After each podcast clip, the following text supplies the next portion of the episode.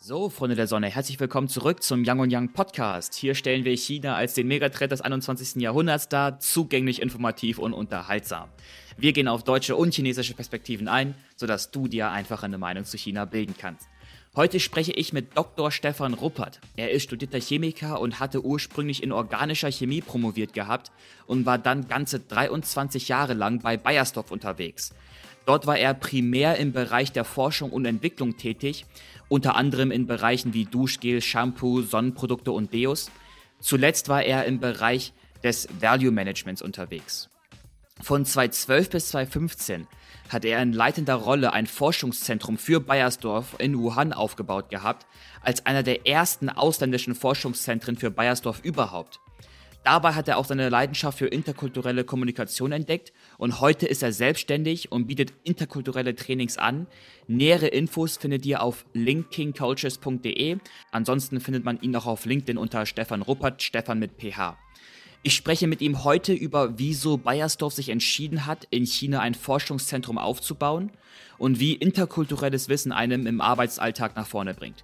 Ich wünsche euch viel Spaß beim Zuhören. Ähm, Stefan, also freut mich wirklich, äh, dich heute hier zu haben, muss ich wirklich sagen.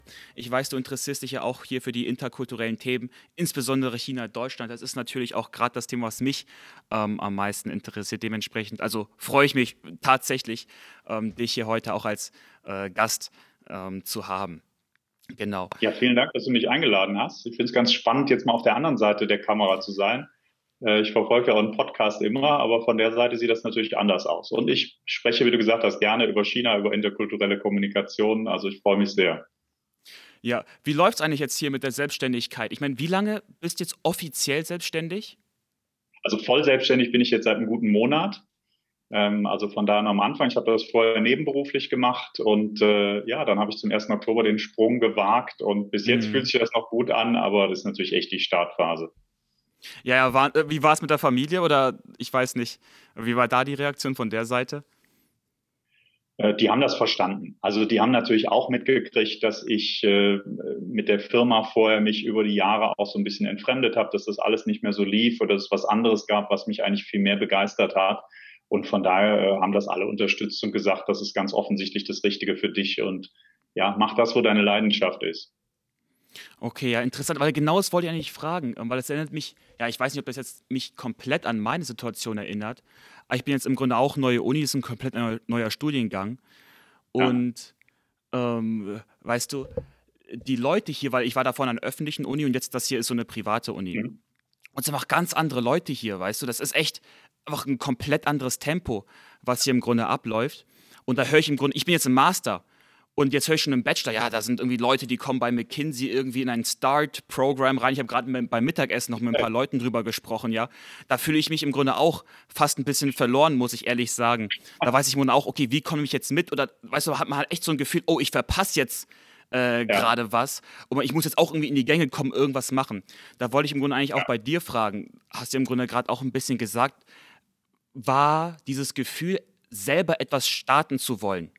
Im Grunde war es auch schon länger da, war irgendwie ein Gefühl, okay, wenn ich jetzt nicht starte, dann im Grunde wird es zu spät, dann verpasse ich vielleicht den Absprung.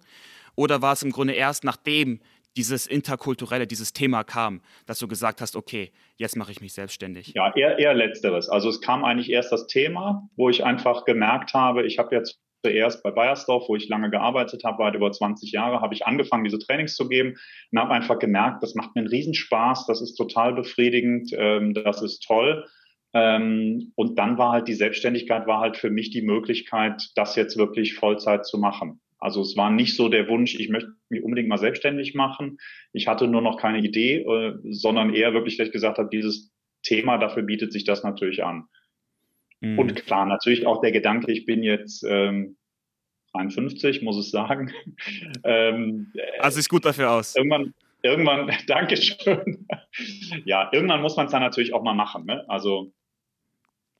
Wie lange warst du bei Bayersdorf davor?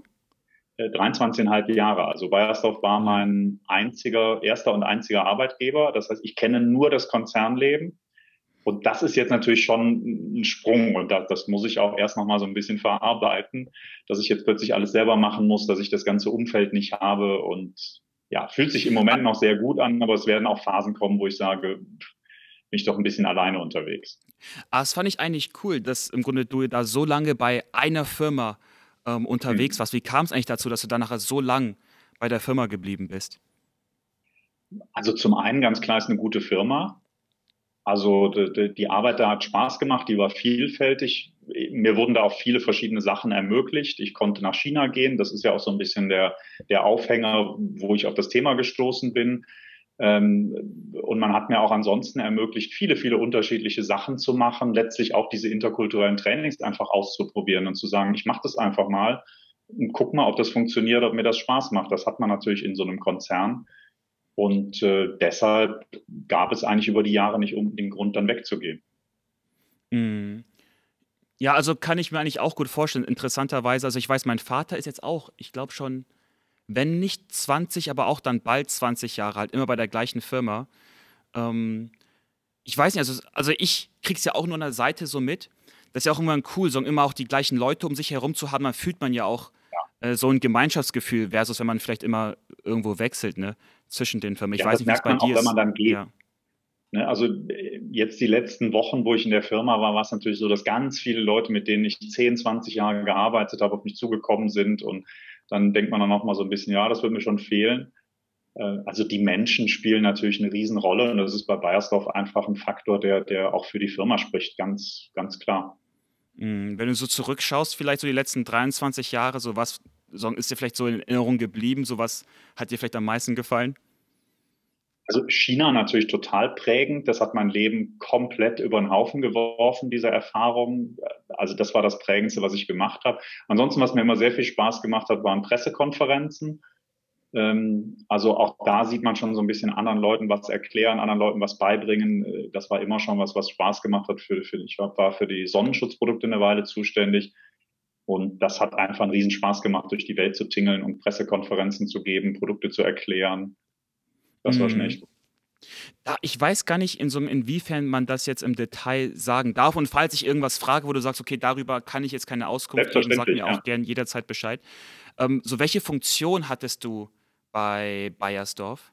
Oder welche Funktionen über die Jahre? Ja, von der Ausbildung her bin ich Chemiker. Also ich komme eigentlich aus Aachen, habe da an der RWTH studiert und promoviert, äh, in der Chemie, organische Chemie, Sachen, die gar nichts mit meinem Job später eigentlich groß zu tun hatten und habe dann bei Bayersdorf auch die ganze Zeit in der Forschung und Entwicklung gearbeitet, äh, habe da Grundlagenentwicklung gemacht, Produktentwicklung für verschiedenste Produkte, für Duschen, Shampoos, Sonnenschutz, Männerprodukte, Sonnen, äh, nee, Sonne hatte ich schon, Deos zum Schluss. Also ganz viele verschiedene Kategorien. Und zum Schluss, mein letzter Job war äh, Value Management. Das heißt also zu gucken, wie man Produktkosten runterbekommen kann. Okay, ja.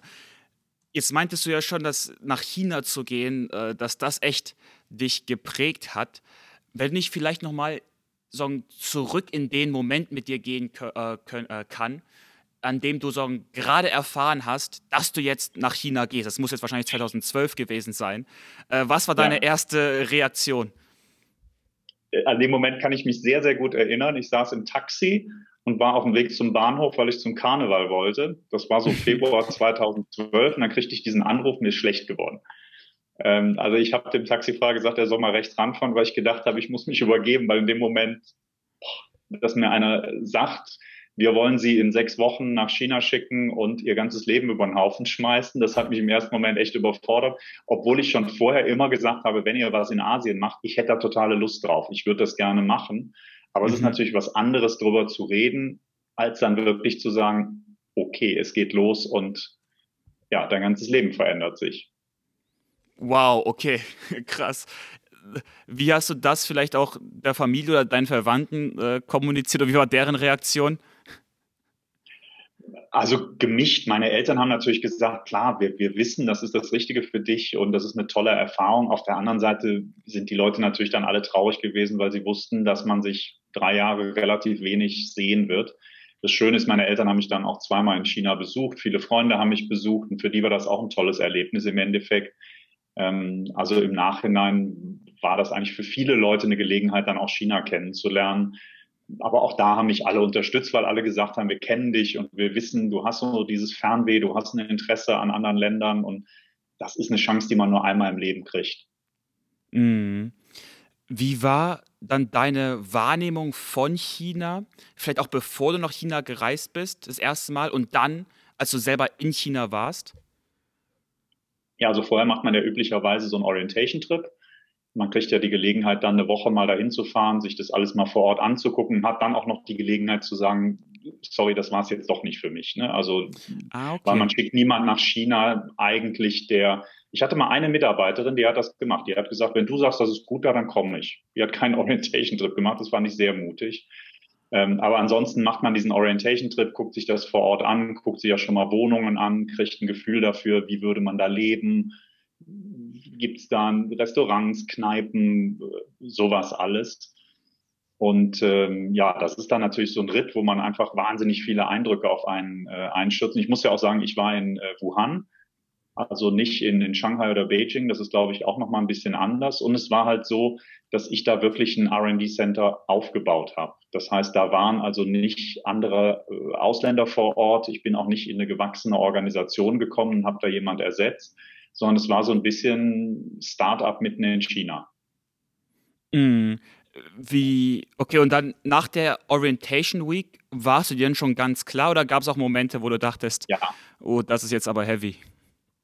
Mir war eigentlich klar, wenn ich das nicht mache, dann werde ich die nächsten 20, 30 Jahre rumjammern und allen erzählen, ich hätte es fast gemacht und habe dann aber doch nicht. Da war klar, ich muss es machen und auch wenn es nicht funktioniert, wenn es mir nicht gefällt, das ist immer besser, als wenn ich jetzt sage, ich habe es nicht gewagt. Also ich war ja auch schon relativ alt für so einen ersten Auslandsaufenthalt. Ähm, ja, das spielt dann auch eine Rolle, dass man sagt, wenn ich es jetzt nicht mache, werde ich es nicht mehr machen. Ne? Also es ist nicht wie mhm. als Student, wo man sagt, ach ja, wenn ich die Chance nicht nehme, da kommen noch fünf andere. Ähm, ja. Nee, das war von Anfang an klar, ich muss es eigentlich machen. Du meintest gerade, dass du im Grunde das RD Center aufgebaut hast und die hatten ja. davor dort noch gar nichts. Weißt du, und wie gesagt, falls im Grunde die Info nicht öffentlich sein kann, sag mir gerne jederzeit Bescheid. Weißt du, wieso Bayersdorf ja. dort ein Forschungszentrum aufbauen wollte? Wieso war das interessant für sie? Ja, also man muss dazu sagen, äh, Bayersdorf hat das ein bisschen speziell, die Produkte für die ganze Welt über 100 Jahre in Hamburg entwickelt. Ne, also wir hatten auch spezielle Produkte für die einzelnen Märkte, auch für den asiatischen Markt, aber die wurden alle in Hamburg entwickelt.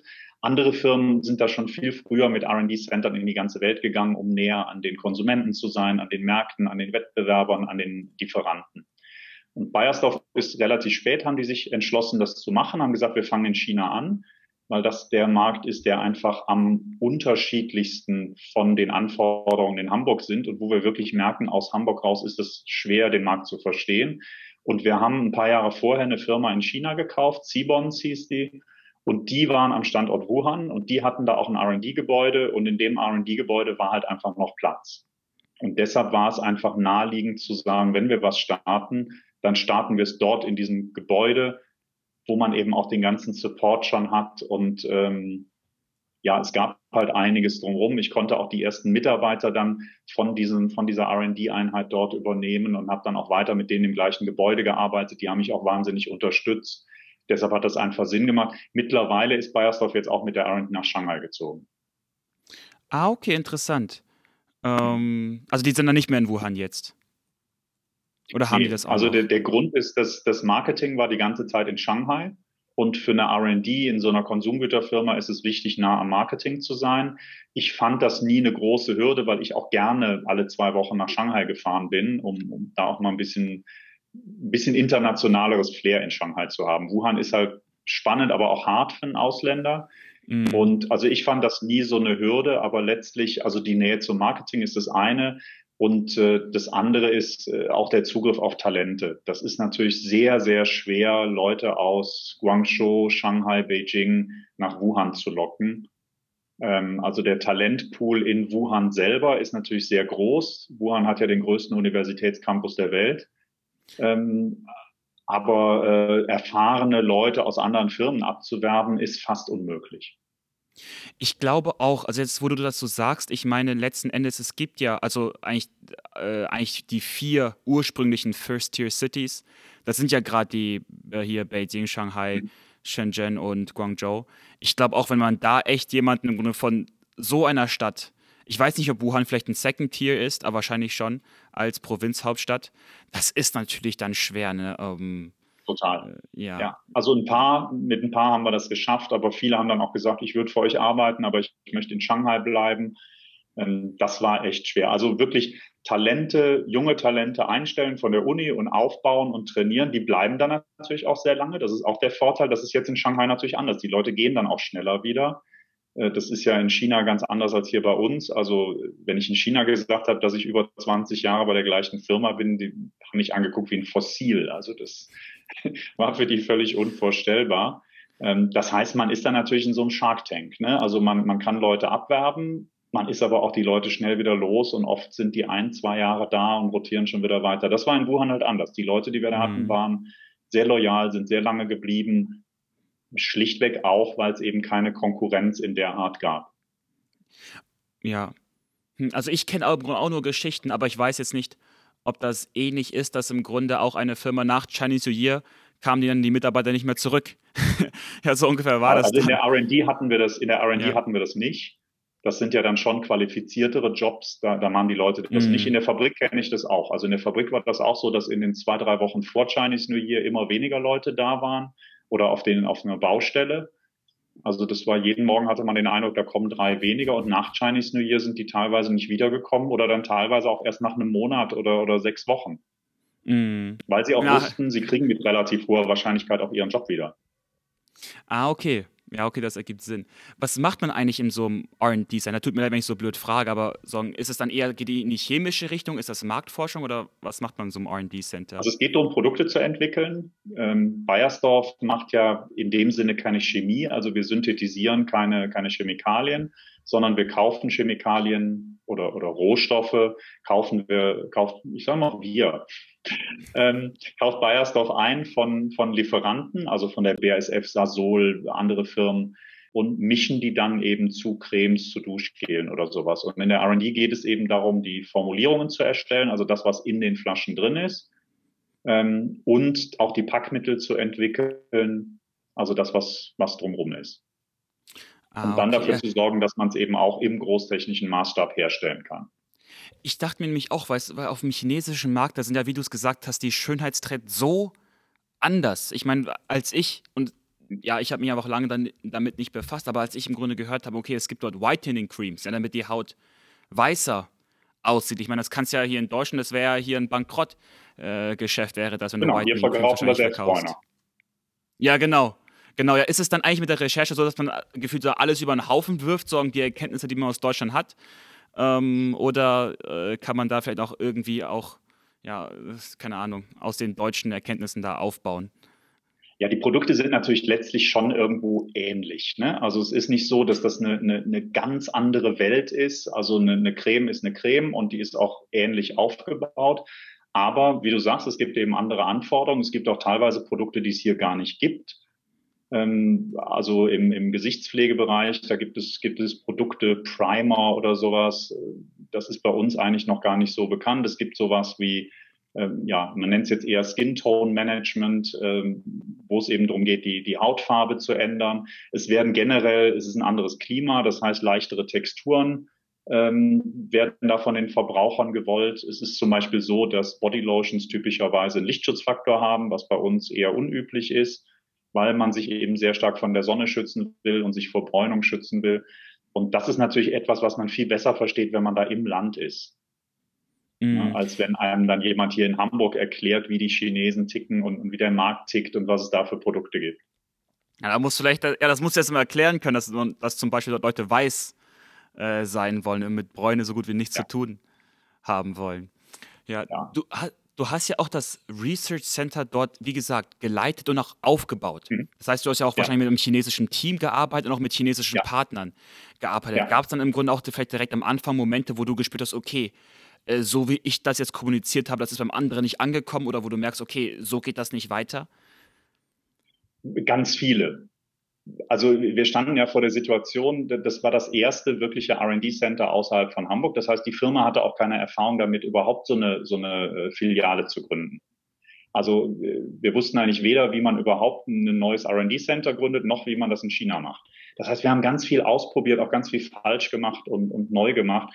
Und da hat man natürlich sehr schnell gemerkt, dass in der Kommunikation auch mit meinen chinesischen Mitarbeitern das schwer war. Ich war darauf angewiesen, dass die mir ganz viel auch sagen, wo was schief läuft, mir widersprechen, mit mir diskutieren und sagen, ist es eine gute Idee oder macht man das in China lieber anders? Das haben die natürlich nicht so stark gemacht, weil sie mich am Anfang auch noch nicht so kannten, mir noch nicht so vertraut haben. Und da ist es mir halt öfter passiert, dass die einfach meine Ideen umgesetzt haben, obwohl eigentlich jedem klar war, dass das vielleicht nicht so eine gute Idee war. Okay, enorm. Da haben Sie im Grunde dann auch tatsächlich nicht äh, widersprochen. Dachten Sie wahrscheinlich echt, wenn am du Anfang, aus Deutschland kommst, dann musst nicht. du der Experte sein. Ähm, dann musst du schon wissen, was du machst oder äh ja, es ist halt auch der Respekt. Ne? Also in China widerspricht man halt einem Chef eher weniger. Äh, dann kam ich aus Deutschland, sie konnten mich sowieso nicht einschätzen und, und da waren sie sehr, sehr zurückhaltend, haben mir dann vielleicht auch indirekt durch die Blume irgendwo signalisiert, dass die Idee nicht so gut war. Ich habe es dann aber auch nicht gehört, weil ich bin nicht sehr gut drin, indirekte Kommunikation zu verstehen und auch selber indirekt zu kommunizieren. Das ist definitiv nicht meine Stärke. Und äh, ich kann mir gut vorstellen, dass sie mir schon irgendwo auf eine Art, dass es ein chinesischer Chef verstanden hätte, gesagt haben, das wird nicht funktionieren. Ich habe es halt nicht gehört. Mm, ja, okay, nee, äh, kann ich äh, verstehen. Aber gut, ich meine, die Mitarbeiter, die haben das dann doch mitgemacht. Am Anfang, wenn du jetzt vielleicht, ich sag mal, jemand, sagen wir mal jemand, der jetzt bis jetzt in Deutschland gearbeitet hat und jetzt auch dann nach China Mhm. entsendet wird. Wenn du dem so eine drei Tipps ja, geben müsstest, die jetzt da einfallen, äh, was für drei Sachen könntest du vielleicht äh, sagen? Erster Tipp, interkulturelles Training vorher machen, ähm, dass man wirklich äh, auf die schwierigsten Fälle vorbereitet ist und schon mal so eine Ahnung hat, was sind die Bereiche, in denen ich eventuell Schwierigkeiten bekommen könnte und wo ich mich mal vorher mit auseinandersetzen sollte, wie ich da reagiere. Äh, und von den Themen ist es aus meiner Sicht die Beziehungsorientierung der Chinesen. Das ist anders als bei uns. Wir sind sehr sachorientiert. Die Chinesen sind üblicherweise jetzt ganz stereotyp dargestellt, ähm, sehr beziehungsorientiert. Das muss man wissen und das ist auch etwas, was man direkt am Anfang schon oft falsch macht, wenn man, wenn man da mit der sachorientierten Art direkt den Kopf durch die Wand geht. Das zweite, die indirekte Kommunikation. Das, da sind wir Deutschen in der Regel nicht so besonders gut drin. Und das Thema Machtdistanz, also wie ist das Verhältnis zu einem Chef? Wie redet man mit einem Chef?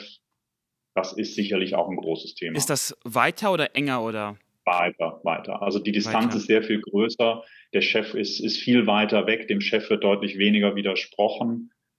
Und das ist, wenn man das anders gewohnt ist, ist das, also erstmal hört sich das natürlich paradiesisch an. Als Chef hat man das Sagen und äh, gibt die Anweisungen, alle machen einfach. Das hört sich toll an, ist aber nicht toll, weil wenn man das nicht so gewohnt ist, dann äh, funktioniert das natürlich ganz anders. In Deutschland als Chef schmeißt du ja ganz viele Ideen auch mal in den Raum, wo du sagst, ist einfach mal so ein Testballon oder so eine spontane Idee und du erwartest, dass die Leute dann sagen, hm, haben wir darüber nachgedacht, sollten wir nochmal anders sehen, sollten wir nochmal in Frage stellen. Das passiert da halt zumindest am Anfang, ist meine Erfahrung relativ wenig.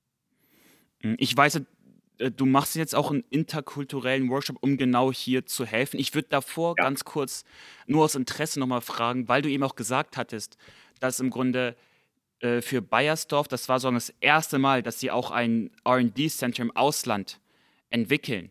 Ähm, was für ein, ich sag mal, interkulturelles Training hast du denn eigentlich äh, bekommen, als im Grunde vielleicht von Bayersdorf oder war es nur die Orientation Week und dann äh, war es okay, äh, auf gut Glück? Nee, also ich habe schon ein Training bekommen. Ich habe gerade letzte Woche, weil ich nochmal mit dem Trainer Kontakt hatte, auch nochmal in die Unterlagen geguckt. Das war so anderthalb Tage, das war auch ein gutes Training, aber natürlich einfach zu wenig. Also in der Situation, wo man alleine nach China geht und da erstmal viele Monate nur mit Chinesen arbeitet und was aufbauen soll, muss ich sagen, im Nachhinein war das zu wenig.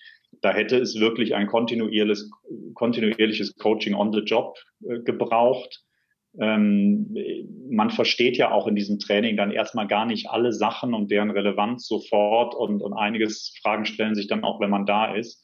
Also da hätte es sicherlich mehr Begleitung on the job gebraucht. Aber ein Training wird da natürlich schon gemacht, bevor man Leute ins Ausland schickt.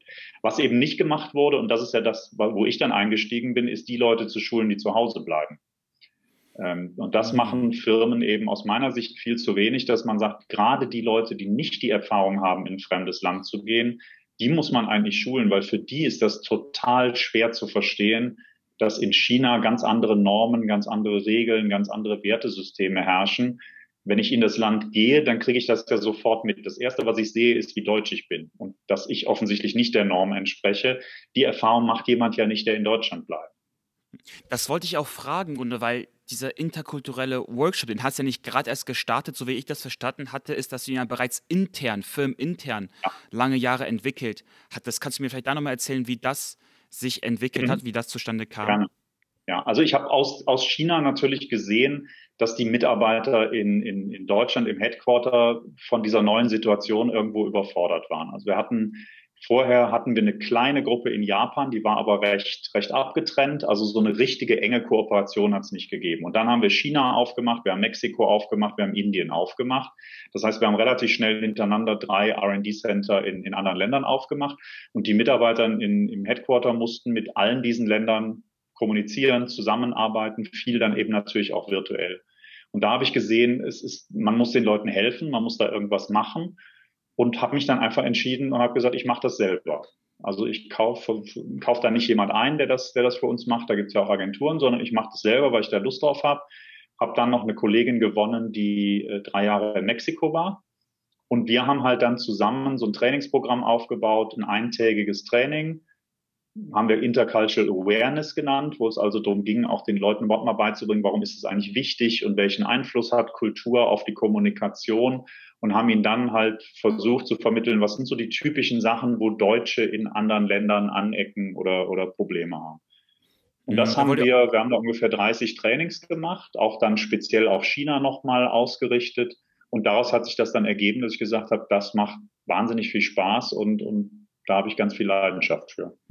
Mhm. Was ist denn so eigentlich das, wenn man, ich weiß nicht, wie man das Ziel definieren müsste für einen interkulturellen Workshop?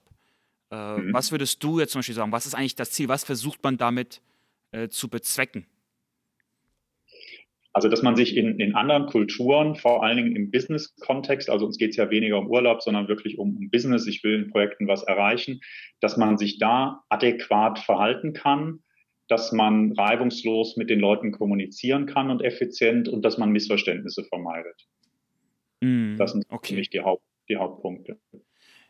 Ich frage mich auch, also Kultur ist manchmal auch etwas, ich weiß nicht, so, ob man das fassbar machen kann oder was es ist. Wie würdest du vielleicht äh, Kultur definieren oder wie beeinflusst denn jetzt zum Beispiel auch in Deutschland Kultur jetzt mich? Es ist eine super spannende Frage, weil für Kultur gibt es so viele Definitionen, wie es Kulturwissenschaftler gibt. Ähm, letztlich ist Kultur, das sind Regeln, die sich eine Gruppe von Menschen gegeben hat, um ihr Zusammenleben und das Leben in der Umwelt irgendwie zu regeln. Ja, also äh, Gesellschaften stehen ja alle vor den oder standen mal am Anfang vor denselben äh, Herausforderungen. Sie mussten Konflikte untereinander klären, sie mussten Machtverhältnisse klären, sie mussten Sachen mit ihrer Umwelt und mit anderen klären. Und da hat man sich einfach Regeln für gegeben. Und diese Regeln, diese Summe dieser ganzen Regeln, Traditionen, Rituale, das ist eigentlich das, was man als Kultur bezeichnet. Und das gibt's ja nicht nur als Länderkultur, das gibt's ja auch als Firmenkultur, als Vereinskultur, als Familienkultur. Also jeder von uns ist ja in ganz vielen verschiedenen Kulturen eigentlich äh, Mitglied oder, oder durch verschiedene Kulturen geprägt. Jetzt hattest du ja auch, das habe ich auch mal schon gesehen gehabt, eigentlich ganz übersichtlich mal aufgelistet gehabt, welche Dimensionen es von mhm. Kultur gab, im Grunde, wie sich da Deutschland und auch China ähm, unterscheidet. Ja. Könntest du mir vielleicht ja. da nochmal einfach erklären, welche Dimension es gab und ähm, worum mhm. es sich da handelt? Ja, also äh, die Kulturdimension muss man vielleicht mal ganz kurz noch ausholen. Also es gab eben Kulturwissenschaftler, die haben sich mit Kulturen und der, der Interaktion mit Kulturen beschäftigt.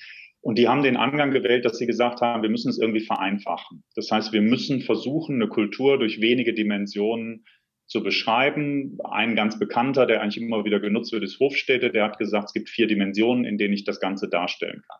Das ist natürlich eine extreme Vereinfachung und wird deshalb auch immer wieder kritisiert, weil man sagt, man kann ja nicht eine chinesische Kultur mit vier Parametern beschreiben. So. Trotzdem sind es aber Modelle, die, glaube ich, ganz gut dazu dienen, einfach Unterschiede plastisch darzustellen. Und es gibt ganz verschiedene Kulturmodelle, gibt verschiedene Wissenschaftler, Hall, Hofstädte, Trompenas, Aaron Meyer, ist jetzt eigentlich so die aktuellste. Und die haben immer gesagt, es gibt eine Zahl von Dimensionen, in denen sich Kulturen unterscheiden. Wir ordnen die Länder da ein und dann sagen wir einfach, Deutschland und China sind besonders weit auseinander bei dieser Dimension. Das heißt, da ist ein potenzieller Konflikt oder ein potenzielles Missverständnis. Und ich habe halt aus diesen verschiedenen Dimensionen für mich die rausgesucht, wo ich gesagt habe, aus meiner Erfahrung, aus allen Gesprächen sind das die, die die größten Schwierigkeiten machen. Das ist eben genau diese Sach- und Beziehungsorientierung, die direkte und indirekte Kommunikation, die Machtdistanz, ähm, das, die Unsicherheitsvermeidung, das beschreibt auch das Verhältnis äh, zu Zeit und zu Regeln, die, der Individualismus und Kollektivismus und das letzte ist die Trennung von Arbeits- und Privatleben. Mm, also ich kann mich auch noch einmal daran erinnern, das ist jetzt aber schon extrem lange her, aber ich wusste auch mhm. noch einmal, da hat mich mein Vater einmal mitgenommen gehabt, das muss ein, irgendein Business-Dinner gewesen sein, ja, schlag mich tot, keine ja. Ahnung mehr, das muss vor, was, weiß ich nicht, ja, gefühlt, äh, also Minimum vor zehn Jahren äh, gewesen sein. Und das war eigentlich auch, so wie ich es zumindest, wie ich mich daran erinnere, das war eigentlich auch ein so ein Geschäftsessen, aber mhm. zumindest was ich ja, da vor Ort beobachtet habe, das hatte eigentlich mit Geschäft äh, relativ wenig zu tun. Ne? Das war im Grunde ja. auch noch tatsächlich im Grunde bevor jetzt äh, auch von der Politikseite ähm, die härteren ja, Regelungen durchgesetzt worden sind, dass man im Grunde das auch, da war es im Grunde damals auch gang und gäbe, dass man sich regelmäßig trifft, vielleicht auch dem Gegenüber Geschenke macht etc. Das würde wahrscheinlich auch mehr so in die, was war das, was du vorhin gesagt hast, also die Sachorientierung oder Beziehungsorientierung ein bisschen so ähm, reinlaufen Die Beziehungsorientierung spielt da rein, dass man eben äh, in Deutschland typischerweise mit einem, zum Beispiel mit einem Lieferanten oder mit einem anderen Geschäftspartner sehr schnell zur Sache kommt. Ja, also man macht eine kurze Vorstellung, man macht ein bisschen Smalltalk, wie ist das Wetter, wie war die Reise und dann geht's auch schon los. Äh, während in China, das musste ich ja auch lernen, da zuerst mal eine relativ lange Phase kommt, in der man erstmal eine Beziehung aufbaut, weil man über die Beziehung das Vertrauen aufbaut. Und ich hatte ja zum Beispiel Lieferanten, die fanden das natürlich erstmal spannend. Da ist jetzt eine Forschung und Entwicklung von einem großen Konzern, da können wir Geschäfte machen. Die sind dann aus Shanghai nach Wuhan gekommen. Das ist eine Tagesreise hin und zurück, also wirklich früh aufstehen, abends sehr spät zurückkommen. Und die haben beim ersten Termin eigentlich nur mit mir Smalltalk gemacht und gegessen. Das war für mich total irritierend. Die hatten teilweise noch nicht mal einen Laptop dabei. Also ich hatte natürlich erwartet, dass die sagen, so, ganz kurze Einführung, dann machen wir unseren Laptop auf und zeigen unser Produktportfolio und preisen unsere Produkte an. Nichts davon. Also es ging nur um quasi private Themen, wie es mir in China geht, was meine Herausforderungen sind, mich kennenlernen, äh, Familie, private Fragen diskutieren. Äh, und dann sind die wieder nach Hause gefahren und, ich habe am Anfang gedacht, was war das denn jetzt? Das war doch völlig ineffizient. Was soll das? Die stehlen mir meine Zeit für die chinesischen Partner war das mit Sicherheit ein wahnsinnig erfolgreiches Meeting. Die sind nach Hause gefahren und haben gesagt, wir haben zu dem Entscheider in China eine persönliche Beziehung aufgebaut. Super. Da haben wir doch erstmal gewonnen. Wieso glaubst du, dass es so wichtig ist, in China eine Beziehung aufzubauen? Und was sind die Vorteile einer Beziehung, wenn man die in China aufbaut? Also wie gesagt, es ist halt die Frage des Vertrauensaufbaus. Ne? Wir sind es gewohnt, über Kompetenz, Zahlen, Daten, Fakten Vertrauen aufzubauen. Also wenn ein Lieferant uns überzeugt mit seinem Produktangebot, dann vertrauen wir ihm. Und später kommt dann vielleicht mal der Aspekt, wo wir sagen, okay, der ist auch nett und wir gehen vielleicht mal ein Bier trinken. Ja. Äh, und in China, das ist halt eine Gesellschaft, wo halt einfach Beziehung eine ganz große Rolle spielt. Und diese Beziehungen sind dann auch aus meiner Erfahrung über viele, viele Jahre, wenn man sie pflegt, dann auch wahnsinnig stabil. Also die gehen auch nicht, die gehen auch nicht verloren. Es ist zum Beispiel wichtiger, dass man eine gute Beziehung zu einem Key-Accounter von einer anderen Firma hat, als dass man jetzt mit der Firma irgendwie eine Beziehung hat. Das heißt, es wäre auch nicht ganz unüblich, wenn der Key-Accounter wechselt, dass man auch den Lieferanten wechselt, weil man eben das mhm. Vertrauensverhältnis zu der Person hat. Verstehe. Ich, ein anderes Thema, was ich im Kopf hatte, ist auch, weil du vorhin es mit der Machtdistanz angesprochen hattest. Ähm, ich hatte mir eben auch selber mal überlegt, soll ich jetzt langfristig in China arbeiten oder langfristig in Deutschland arbeiten? Und ich selber tendiere eigentlich fast dazu, langfristig in China zu arbeiten. Ich meine, für mich wahrscheinlich ist es auch so, ich bin letztlich dann doch in China aufgewachsen. Irgendwo hat man ein Heimatsgefühl dazu dann doch. Ja. Ähm, also es kann jetzt sein, dass wenn ich nach China gehe, ich dann auch mal in einer chinesischen Firma arbeite. Und bisher habe ich mhm. immer in deutschen Firmen gearbeitet. Selbst mein Praktikum ja. damals in der Schule, was in China war, war bei einer deutschen Firma, die in China mhm. ähm, ja. Äh, äh, hier, äh, hier ihren Standort hatte. Ich denke mir, so, oder vielleicht hast du da eine Einschätzung, wenn ich, ich sage mal als Deutscher, nach China gehe und plötzlich sagen, die Machtdistanz so hoch ist, ist das so überhaupt so ein, glaubst du, so kann ich das überhaupt verarbeiten oder ja, äh, oder wie ist das? Auf was muss ich mich gefasst machen? Ja, aber genau darum geht es im Prinzip bei diesen interkulturellen Vorbereitungen, dass man sagt, das ist ein eventuell ein Konfliktfeld. Also du bist ein sehr selbstständiger Typ, der, der auch ähm, eher eine flache Hierarchie will und der eher ein Chef will, der mit ihm auf, auf Augenhöhe irgendwo zusammenarbeitet. Und dann ist das natürlich ein potenzielles Konfliktfeld. Man muss natürlich sagen, natürlich, also in China nicht alle Leute sind gleich, nicht alle Manager sind gleich, äh, nicht alle Firmen sind gleich. Auch da gibt es Startups mit flachen Hierarchien. Aber es ist etwas, das ich dann zum Beispiel an deiner Stelle in einem Vorstellungsgespräch oder wenn du dir eine Firma auswählst, sehr genau hinterfragen würde. Wie ist die Firmenkultur? Sind die sehr, sehr traditionell chinesisch und sehr top-down mit einer sehr großen Machtdistanz? Also ich könnte mir zum Beispiel schwer vorstellen, dass du bei einer äh, staatseigenen Firma arbeitest. Das äh, wäre wahrscheinlich schwierig. Ähm, und dann würde ich mir an deiner Stelle eben gezielt eine Firma suchen, wo du den Eindruck hast, das merkt man ja auch schon im Vorstellungsgespräch, bei denen ist die Machtdistanz nicht so auf der, auf der ganz typisch traditionell chinesischen Seite, sondern die sind da vielleicht ein bisschen anders unterwegs. Ne? Und genau darum geht es, solche Konfliktfelder vorher schon zu sehen und sich einfach zu überlegen, komme ich damit klar? Mhm. Kann ich mich da einordnen? Oder sage ich, da komme ich nicht mit klar? Das ist für mich ein ganz wichtiges Auswahlkriterium, wenn ich mir eine Firma suche. Und ich teste ja. das vielleicht auch mal ganz gezielt im Vorstellungsgespräch an. Okay, könnte ich da vielleicht ein, also wie könnte man das testen jetzt also nur aus ähm, Interesse.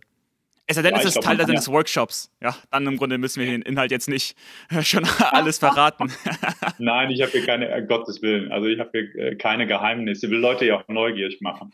Ähm, also äh, man könnte zum Beispiel mal im Vorstellungsgespräch dann auch dem, dem Vorgesetzten, mit dem man redet, widersprechen und einfach mal sagt, sagen, ja, ich habe mir das mal angeguckt auf Ihrer Webseite, Ihre Produkte, ganz ehrlich, das würde ich vielleicht ein bisschen anders machen. Das ist ja etwas, was man in Deutschland sogar von einem Bewerber erwarten würde, dass er sich kritisch mit der Firma, mit den Produkten auseinandersetzt und auf eine höfliche Art durchaus auch sagt, da gibt es noch ein paar Punkte, die sind mir aufgefallen, die würde ich anders machen. Oder ich würde mal gerne wissen, warum Sie das so machen, kommt mir komisch vor.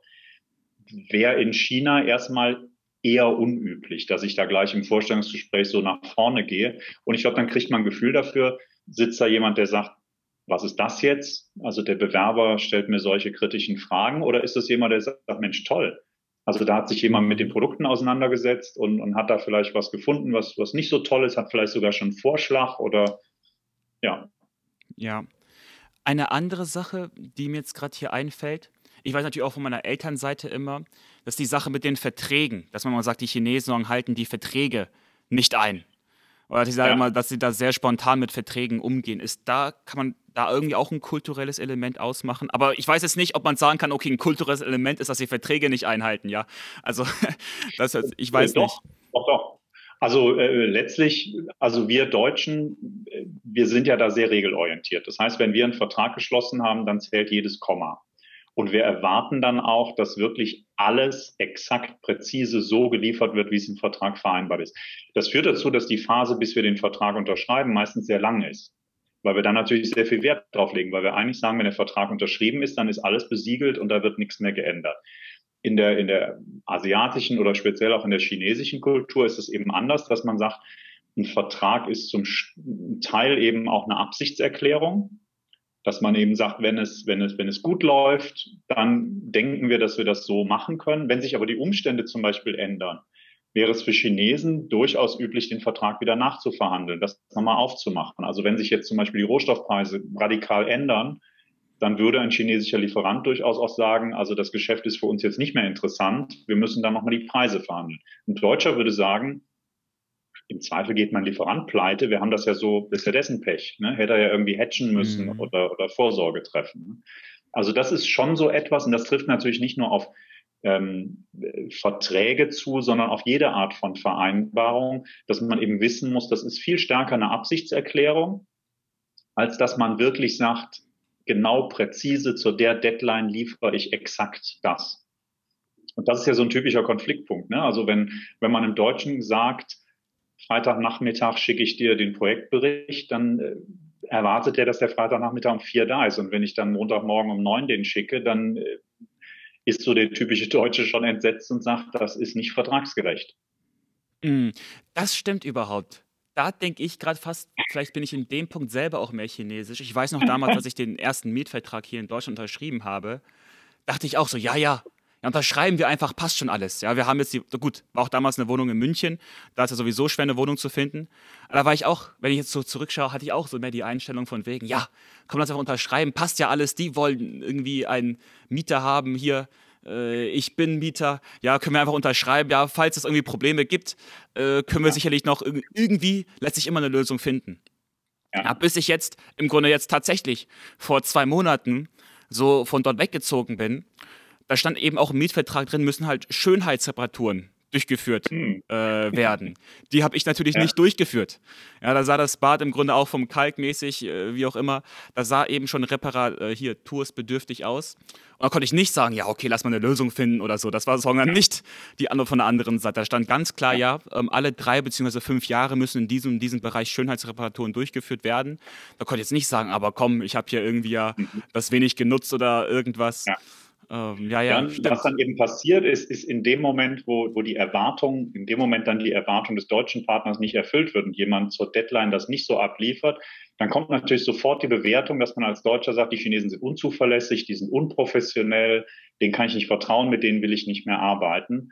Und aus chinesischer Sicht, die fallen eventuell aus allen Wolken und sagen, äh, das verstehe ich überhaupt nicht. Also wir haben doch hier diese Vereinbarung getroffen und jetzt gab es halt hier das und das Problem und es ist doch klar, dass es jetzt eine Woche später kommt, darauf kommt es auch nicht an. Und das ist genau das, da geht dann eine Geschäftsbeziehung kaputt, weil man sagt, ich kann mich auf den anderen nicht verlassen. Ähm, einfach weil man, weil man das so nicht, nicht versteht. Mhm. Ein Punkt möchte ich auch gerne ansprechen, den hast du eigentlich auch bereits mhm. vorhin kurz angesprochen gehabt, wegen direkter und indirekter Kommunikation, wo du auch meintest, deine Schwäche ist im Grunde vielleicht auch diese indirekte Kommunikation. Das ist vielleicht nicht immer ähm, die Stärke äh, ja. gewesen. Ist es nicht eigentlich so und so, denke ich eigentlich auch, dass es ja eigentlich, ich sag mal, ineffizient oder vielleicht auch ineffektiv ist, indirekt zu kommunizieren, in einem Sinne von, also dass ich echt eigentlich objektiv, also kann ich objektiv sagen, dass eigentlich doch direkte Kommunikation besser ist als indirekte? Ich glaube nicht, dass man das objektiv sagen kann, da ich, ich bin sehr typisch deutsch kultiviert. Also ich bin wirklich, ich bin der Prototyp äh, der deutschen Kultur. Ähm, ich sehe das für mich persönlich natürlich gefühlsmäßig, würde ich auch sagen. Direkte Kommunikation ist aus meinem Gefühl effizienter. Das liegt aber daran, dass ich so kultiviert worden bin. Äh, ich glaube, ein Chinese würde sagen, na ja, aber wir kommunizieren ja eher indirekt, um Konflikte zu vermeiden, um die Be Beziehung zu erhalten, um Beziehungen nicht zu schädigen. Und mein stabiles Beziehungsnetzwerk ist eigentlich langfristig viel wertvoller und bringt mich viel besser voran und ich kriege auch Sachen erledigt, wenn ich dieses intakte Beziehungsnetzwerk habe, als wenn ich jetzt durch eine sehr direkte Kommunikation, meistens geht es ja um negative Sachen. Ne? Also positive Sachen kann man natürlich überall direkt kommunizieren, das ist ja klar. Also negative Sachen, Konflikte, negatives Feedback dadurch zerstöre ich eine Beziehung, es ist Sand im Getriebe und dadurch ähm, kann ich nicht mehr richtig zusammenarbeiten. Und das ist, muss ich zugeben, aus meiner Sicht und generell aus einer deutschen Sicht schwer zu verstehen und verletzt eben auch Werte. Und das ist eben immer das, das Wichtige, dass man das versteht. Bei diesen interkulturellen Kommunikationsthemen geht es nicht nur darum zu sagen, na, der eine macht so, der andere macht so, ich erkläre das mal kurz und dann mache ich das, sondern es geht um, um Werte, um emotionale Bedürfnisse. Und immer wenn ich indirekt kommuniziert habe oder Sachen eben nicht angesprochen habe, habe ich mich dabei schlecht gefühlt, weil es meine Werte, was Authentizität, Offenheit, Ehrlichkeit angeht, verletzt hat. Ne? Und genauso ein Chinese, dem ich erkläre, ich möchte, dass ihr direkter kommuniziert, der hat natürlich immer das Gefühl, er ist unhöflich, er ist respektlos und, und hat da dann immer einen emotionalen Stress zu sagen, ich kann das irgendwie machen, aber ich fühle mich da nicht gut bei. Ja, also ich muss sagen, ich merke das auch. Ich merke es insbesondere meinen chinesischen Freunden, die jetzt hier in Deutschland leben, wenn die zum Beispiel mit dem Dozent sprechen an der Uni und dort eine E-Mail schreiben. da im Grunde entschuldigt man sich im Grunde auch 3.000, 4.000 Mal gefühlt, gleich schon in der E-Mail, so tut mir leid, eigentlich will ich gar nicht stören, ähm, etc. Und im Grunde auch wie, ich weiß nicht, ob das jetzt diese indirekte oder direkte Kommunikation ist oder ob das vielleicht auch ein Mix ist mit dieser Machtdistanz, weiß ich nicht. Das ja. ist vielleicht ein Mix von allem. Aber ja. man sich echt irgendwie erstmal so versucht, irgendwie in eine untergeordnete Position zu tun und dann eben auch meistens Themen nicht offen anspricht, im Sinne von, vielleicht könnte man in Zukunft hier ein bisschen mehr drauf achten oder so. Mhm. Stimmt, ja, also das merke ich echt extrem. Gerade erst, weil ich letztens eine Freundin mich ja. gefragt hat, ob ich denn nicht so die E-Mail, die sie an die Professorin schicken wollte, da habe ich einmal so ein, wie sagt man das, Proofread, also einmal ja. so eine Korrektur gelesen. Ähm, da habe ich es auch ganz ja, stark Risiko, gemerkt, ja. Das Risiko ist ja, dass der Angesprochene dann gar nicht mitkriegt, was man will. Ne? Ja, genau, wahrscheinlich vor lauter Entschuldigungen, ja, äh, geht eigentlich der Inhalt runter. Ja, ist und es geht ja, es geht ja so weit, dass man auch dadurch kommuniziert, dass man zum Beispiel was weglässt. Ne? Also das, das mhm. Beispiel, mhm. was ich auch in dem, in dem Webinar gebracht habe, man wird zum Essen eingeladen und nachher fragt der Gastgeber, wie fandst du denn das Essen? Und man sagt, der Wein war sehr lecker. äh, dann würde man als Deutscher vielleicht sagen, naja, ich habe dich doch nach dem Essen gefragt und würden noch ja. dreimal nachhaken. Es wäre ja auch in einer gewissen Art angemessen zu sagen, ja, fand ich ganz lecker, der Avocadosalat war jetzt nicht so mein Ding oder kann man ja durchaus irgendwie sagen, ohne gleich die Freundschaft zu ruinieren. Ja indirekten Kulturen würde man eventuell sogar, dadurch, dass man das Thema nicht erwähnt, wäre dem anderen schon klar, okay, er hat das Thema nicht erwähnt.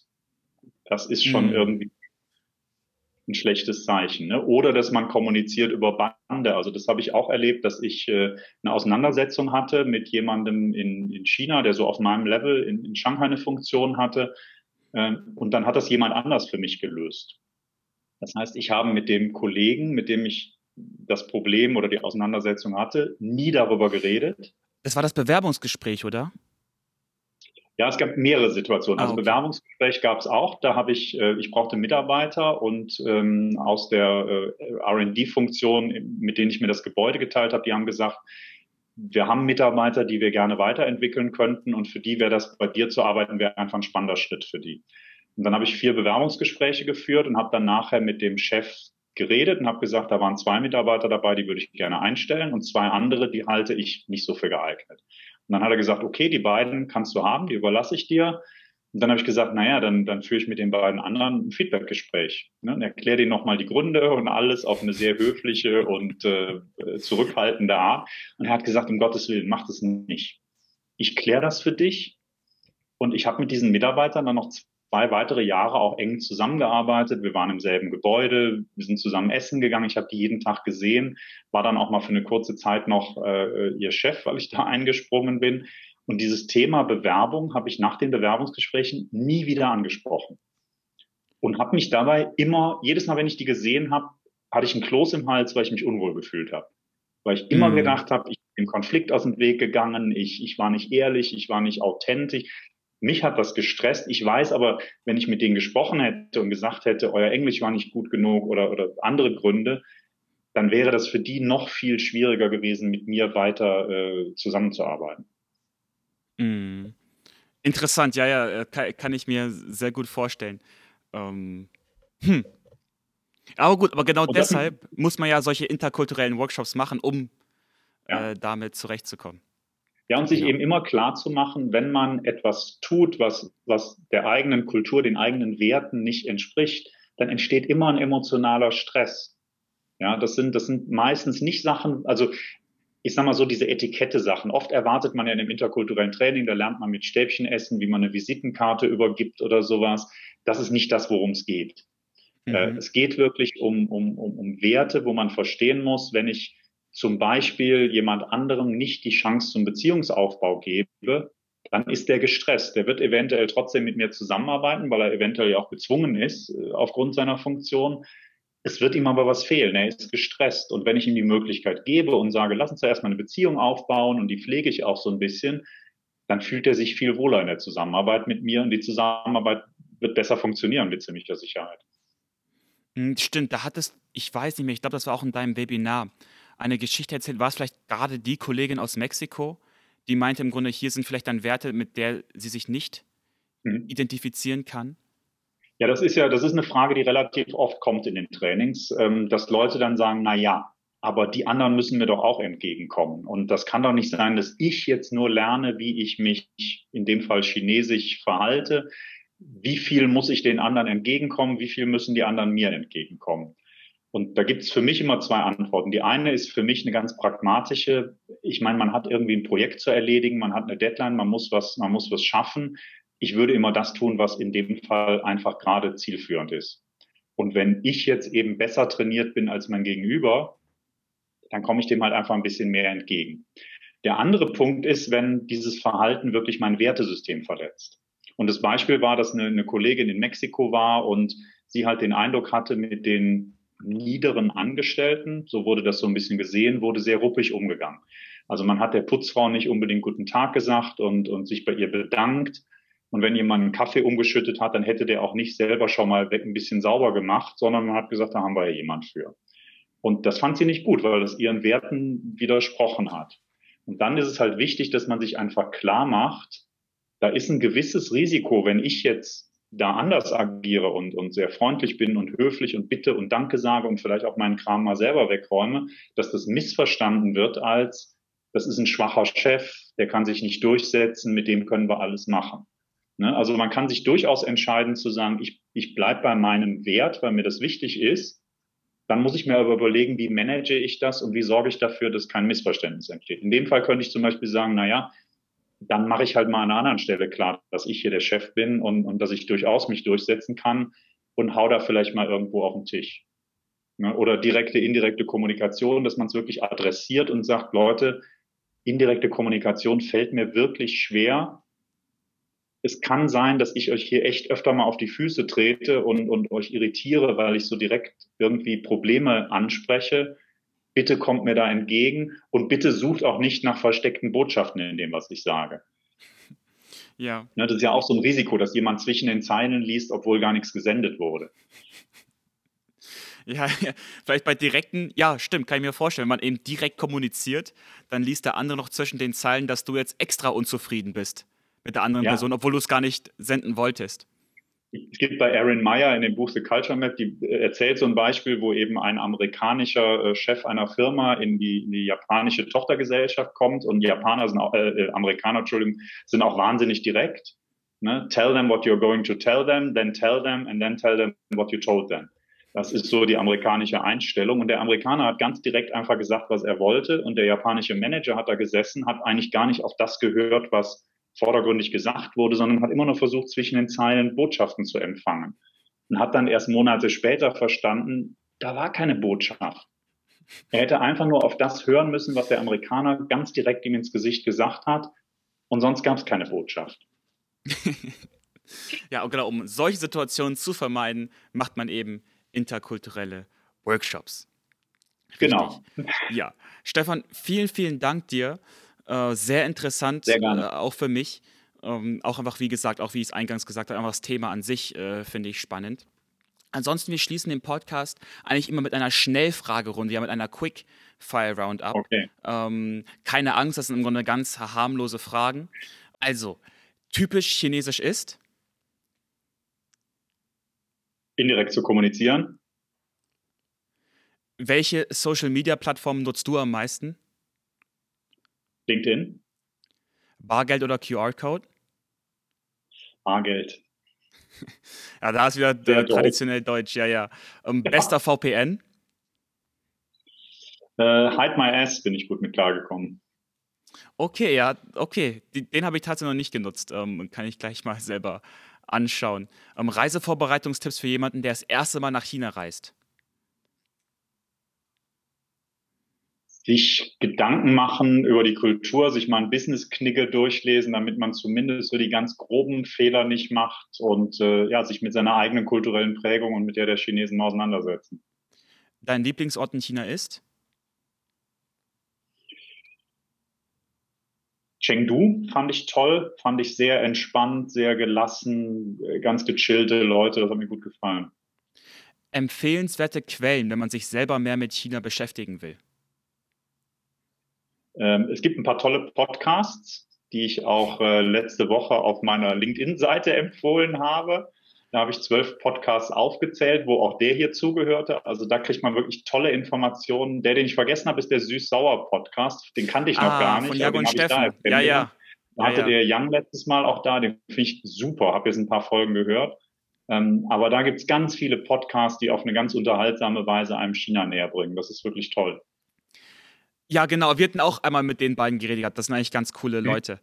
Äh, wo Ja. siehst du Deutschland in zehn Jahren und China in zehn Jahren? Also ich glaube, China hat eine Menge ganz großer Herausforderungen vor sich auf der politischen Bevölkerungsseite, weltpolitischen, ökonomischen Seite. Ich glaube trotzdem, dass China weiter wachsen wird und dass China einfach äh, in, dem, in dem ganzen Machtverhältnis zunehmen wird. Aber es gibt auch Risiken, gibt auch Leute, die sagen, da gibt es den totalen Crash. Das halte ich auch nicht für ganz äh, ausgeschlossen. Und ich glaube, in vielen Bereichen, gerade was das Digitale angeht, wird Deutschland einfach weiter zurückfallen. Du selbst in zehn Jahren? Ich glaube, ich bin erfolgreicher interkultureller Trainer, mache das immer noch mit großem Vergnügen, großem Spaß, hoffe, dass ich wieder viel Gelegenheit habe, auch nach China zu fahren. Das ist so Alles das, was klar. ich mir wünsche. Sehr cool. Dann nochmal, Stefan, vielen Dank dir. Nochmal zum Ja, Abschluss, gerne. wo können Leute gemacht. dich finden?